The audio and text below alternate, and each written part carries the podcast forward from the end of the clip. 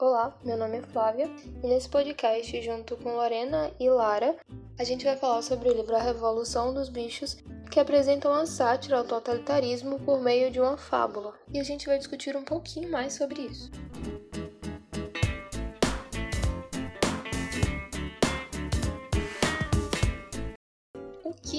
Falar sobre esse livro, que apesar de ter sido publicado pela primeira vez em 1945, é bastante atual. Enfim, a gente consegue refletir sobre diversos aspectos da nossa sociedade quando a gente lê ele, é muito interessante.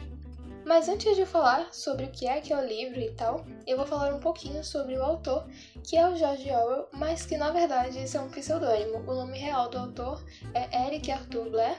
Ele nasceu em 1903 na Índia, que na época estava sob domínio britânico, e o pai dele, no caso, era um oficial da administração inglesa. Ele participou da Polícia Imperial Indiana na Birmânia, que é o atual Myanmar, que na época estava também sob o domínio inglês. Mas ele acabou não se adaptando à polícia e aos 24 anos ele pediu demissão e resolveu virar escritor. Entretanto, no começo da sua carreira, ele encontrou dificuldades para publicar livros, e nesse tempo ele acabou enfrentando dificuldades financeiras, o que acabou também influenciando em outras obras do autor. Ele lutou na Guerra Civil na Espanha, em 1936, a favor do governo espanhol, e esse conflito era entre fascistas e comunistas, e ele se juntou à milícia do Partido dos Trabalhadores da Unificação Marxista. Durante essa guerra, ele foi baleado na garganta, o que prejudicou de forma permanente a sua voz. E aí, no ano seguinte, quando os comunistas conseguiram controlar parcialmente o governo, o grupo que ele fazia parte passou a ser perseguido. E foi um período onde ocorria fuzilamentos, prisões, desaparecimentos, esses tipos de coisa. E aí vale lembrar que nesse período já tinha ocorrido a extinção da União Soviética e o autor ele era socialista, mas apesar disso, ele meio que não apoiava a União Soviética. Na verdade, ele não acreditava que esse regime estava progredindo para um verdadeiro socialismo e que, na verdade, ela estava se tornando uma sociedade hierárquica na qual os dominantes não tinham muito motivo para abrir mão do poder. Enfim, além disso, nesse período tinha diversos estados fascistas que eram totalitários. Então, essa, esse contexto que o autor vivia e as experiências que ele viveu acabou refletindo em diversas obras. Tem o livro 1984, que aborda também o regime totalitarista. Também tem o livro Dias na Birmânia, onde ele critica o imperialismo inglês. Enfim, ele também escreveu diversos ensaios, tá? No caso da Revolução dos Bichos, ele apresenta uma sociedade que, a partir de um processo revolucionário, acaba se tornando totalitarista, apesar de que esse não era a grande ideia, né? Não, a revolução ela não foi inspirada por ideias que visavam a extinção desse totalitarismo. Ele lembra bastante a questão da Revolução Russa, e vocês vão ver isso daqui a pouquinho, quando a Lara for fazer o resumo do livro. E, inclusive, quando ele tentou publicar esse livro, é, as pessoas acharam que determinados animais faziam referência aos russos. E uma das a inspiração, ele conta que foi quando ele viu um garotinho puxando uma carroça, se não me engano, com um cavalo. E quando o cavalo parava, esse garotinho chicoteava o cavalo e ele pensou nessa questão da opressão. De que nós, seres humanos, estamos oprimindo os animais. Que se aquele cavalo utilizasse toda aquela força contra aquele garotinho, isso não aconteceria. É, em 1950, aos 46 anos, ele faleceu, bem precocemente, né? Ele faleceu de tuberculose. Então, no ano de 2020, essa obra ela se tornou de domínio público, então diversos editores passaram a publicar ela, aconteceu diversas traduções e coisas do tipo. Mas enfim, sem mais delongas, vamos entender um pouquinho mais do que é o livro, do que se trata o livro. A Lara, ela vai contar aqui pra gente mais ou menos um resumo bem rapidinho do livro. Eu agora vou fazer um resumo sobre a obra. O livro ele mostra uma transição entre um governo democrático, que é aquele governo que o povo exerce a soberania, e um governo é, totalitarista, que é aquele governo onde o sistema político ou a forma de governo proíbe qualquer tipo de partido de oposição. Agora eu vou falar um pouco sobre a obra. Se passa de uma granja liderada inicialmente pelo Sr. Jones, porém insatisfeitos com a dominação e a exploração, e liderados pelo, pelo porco major, os animais decidem fazer uma revolução. Assim, o inimigo seria aquele que anda sobre duas pernas, no caso, os humanos. Os animais se organizaram e expulsaram o Sr. Jones da granja, pois não queria mais ser tratados como escravo dos, dos humanos. Os porcos começam a liderar a granja, considerado os animais mais inteligentes. Então, a partir dessa revolução, os ensinamentos do porco major, denominado de ananismo, passam a predominar na granja, mesmo após a sua morte. Na granja, todos os animais são iguais entre si. Porém, os porcos aprenderam a ler e escrever e se tornaram os líderes da granja. O porco Bola de Neve tem um plano de construir um moinho e o Napoleão é contra. Há uma eleição do líder da granja e, apesar da maioria ser a favor de, de Bola de Neve, Napoleão arma um plano certeiro para que Bola de Neve seja expulso da granja e taxado de traidor. Protegido por cães ameaçadores, Napoleão ele começa a liderar a granja de uma forma totalmente ditadora. E os animais trabalhavam várias horas seguidas, então começa uma nova escravidão, onde agora os animais são explorados pelos porcos. Para a construção do moinho são necessários materiais que não podem ser produzidos nessa granja, e com isso, Napoleão começa um contato comercial com humanos por intermédio do seu advogado. Nesse momento, os porcos se mudam para a casa grande, onde o Sr. Jones vivia. Apesar de anteriormente ser proibido, segundo eles, era necessário é, um local onde eles pudessem repousar, já que, por ser muito inteligente, fazia muito esforço para governar a granja. Os porcos eram extremamente persuasivos. Garganta era o braço direito de Napoleão e andava pela granja defendendo seu mestre. Então, mesmo às vezes tinha essa regra, né, daquele porco major, os porcos ele tinha um, um motivo sempre para não quebrar a regra, mas ele falava: não, não pode dormir na casa grande, mas eu preciso de um local para repousar, então eu posso dormir. Então ele sempre conseguia burlar essa, essas regras, esses ensinamentos do porco major. Em uma certa noite aconteceu uma tempestade e o moinho de vento é derrubado. A culpa cai sobre Bola de Neve, né, que foi o criador, querendo ou não, ele não construiu, mas ele teve a ideia de criar esse moinho. E os animais passam a ra é, racionar ainda mais a comida. Mesmo assim, Napoleão passa para os humanos a impressão de haver muita comida. Assim vai se concretizando a República dos Bichos. Porém, alguns animais começam a questionar que a vida estava bem pior do que a época do Sr. Jones. Estavam trabalhando mais, comendo menos, e os mandamentos feitos no começo da Revolução não estavam sendo cumpridos. Esses animais questionadores foram acusados de serem cúmplices de Bola de Neve ao ser entregue é, e foram mortos. Frederic e seus homens invadiram a granja e explode o moinho. Os animais, revoltados mais uma vez com a destruição do mundo moinho, enfrentam a expulsão os homens pouco a pouco os animais que viviam a época do Senhor Jones foram morrendo, porque ele sabia que aquela revolução não tinha melhorado nada e eles questionavam. E aí, os animais que estavam vivendo naquela época, depois né, do Senhor Jones, eles não sabiam como era mais, eles não sabiam como era antes. Então eles foram se esquecendo que existia como era antes da revolução. Então, daquele jeito, eles estavam de um jeito mas ele não sabia que era melhor. Para eles, ele achava que ali era o bom, porque ele não conheceu antes. E com um tom né, irônico, tem um desfecho onde os porcos aparecem andando sobre duas patas, contrariando um dos mandamentos no início da Revolução, onde quatro patas bom, duas patas ruins, e finalmente é, se une é, aos humanos. E aí esses mandamentos que a Lara citou, que foram criados no começo da Revolução, são o seguinte: são sete mandamentos. Tudo que anda em duas pernas é inimigo. Tudo que anda em quatro pernas ou tem penas é amigo. Nenhum bicho usará roupa, nenhum bicho dormirá em cama, nenhum bicho beberá álcool, nenhum bicho matará outro bicho, todos os bichos são iguais. Daí os porcos eles meio que vão burlando todas essas regras, né? As seis primeiras regras. E aí no fim da história, como a Lara falou, os porcos começam a andar é, sobre patas, ficando difícil de diferenciá-los dos humanos. E aí essas sete regras elas são resumidas em uma única regra, que é o seguinte: todos os bichos são iguais, mas alguns são mais iguais que outros. É, naquela época, cada animal ele tinha uma função social naquele contexto. Os cachorros mesmo, eles eram como uma força militar que tem a função de proteger o líder e sua permanência no poder. E quando é, o Napoleão precisou né, de uma força para ele ser o líder, ele usou os cachorros. Né? O restante dessa população são tratados como inimigo, como ameaça aos porcos. Então, esses cachorros são usados para consolidar o poder. Então, essa força militar não protege o povo, mas a manutenção do sistema.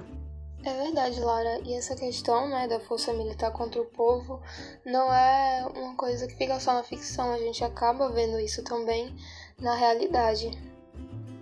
Outros animais que aparecem no livro com essa função de estar contribuindo para a permanência dos porcos no poder é as ovelhas. As ovelhas, no começo, né, quando tá tendo os discursos entre o Bola de Neve e o Napoleão, elas começavam né, a balir quatro pernas bom, duas pernas ruim. Principalmente durante o discurso do Bola de Neve, né, que era ali uma espécie de opositor do Napoleão. E aí, ao longo do livro, elas continuam com essa questão né, de ficar balindo essas, esses slogans do governo no menor sinal de crítica ao líder, né, crítica ao Napoleão. Durante momentos de discussão, quando algum animal vai começar a falar alguma coisa que parece ser contra o governo, elas começam a ficar repetindo essas frases. E é justamente esse tipo de coisa que acaba fazendo com que não se tenha uma discussão muito efetiva entre os animais com relação àquilo que está acontecendo com eles, né? dentre outros fatores. Outro animal também que tem uma função interessante é o bola de neve. O bola de neve fica na posição de inimigo dos outros animais daquela sociedade, porque o Napoleão faz parecer que tudo de ruim que acontece ali é culpa do bola de neve. Então, tem um ponto de união daqueles animais contra alguém, contra o inimigo. Ah, sim, Lara, é incrível como o autor consegue, através de um livro tão curto, estabelecer relações com a realidade. E uma das coisas né, que a gente consegue ver de cara é a questão da educação. No início da Revolução dos Bichos, né, a gente vê que os porcos eles foram aqueles que lideraram e tal. E eles no início, principalmente o Bola de Neve, eles davam investimento assim, na educação dos animais adultos. Mas a gente vai vendo no decorrer do livro que os porcos eles se destacavam um pouco mais nessa questão intelectual do que os demais animais. E tem um trecho que, que mostra muito bem isso, que fala assim: os porcos já liam e escreviam muito bem. Os cachorros aprenderam a ler razoavelmente, porém se interessavam pela leitura de nada além dos sete mandamentos. Maricota Cabra lia um pouco melhor que os cachorros e costumava ler para os demais à noite os pedaços de jornal que achava no lixo. Benjamin sabia ler tão bem quanto os porcos, mas não exercia sua faculdade. Ao que sabia, costumava dizer, nada havia que valesse a pena ler. E no geral, né, o texto vai falando sobre os outros animais, e ele fala que no geral, nenhum dos outros animais da granja chegou além da letra A. Notou-se também que os mais estúpidos, tais como as ovelhas, as galinhas e os patos, eram incapazes de aprender de cor os sete mandamentos. Com isso a gente consegue ver, né, que há uma distinção em que os porcos eles são colocados como os animais mais inteligentes da granja, enquanto que os outros animais como aqueles com menos capacidade intelectual.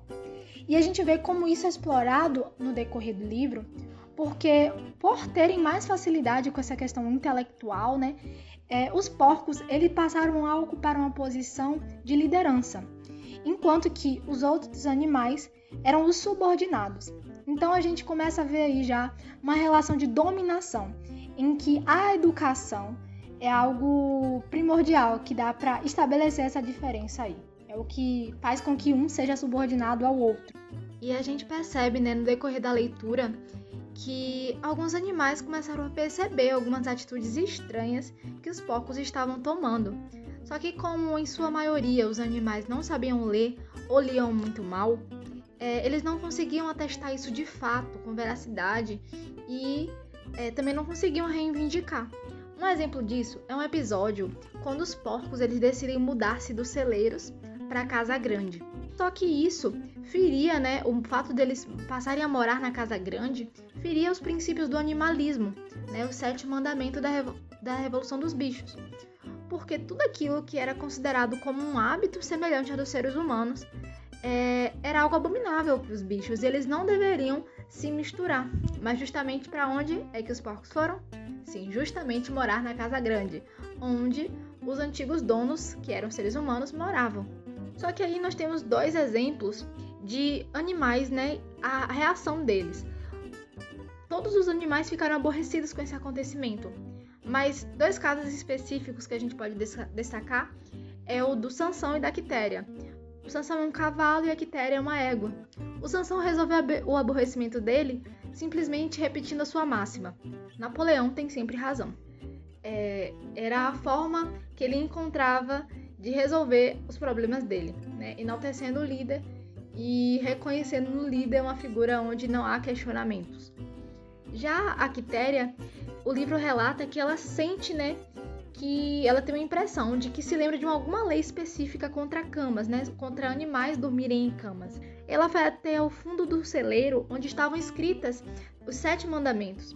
Só que o livro fala que ela se sentia incapaz de ler mais do que algumas letras separadamente.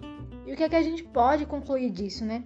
O fato desses animais terem sido negligenciados em sua educação fazia com que ou eles se tornassem completamente alienados ao governo, ou ainda que eles tentassem pensar e agir por si próprios, eles encontrassem bloqueios para isso justamente por conta dessa privação da educação deles, do, de do desenvolvimento educacional, né, do desenvolvimento crítico, intelectual, porque eles foram privados disso.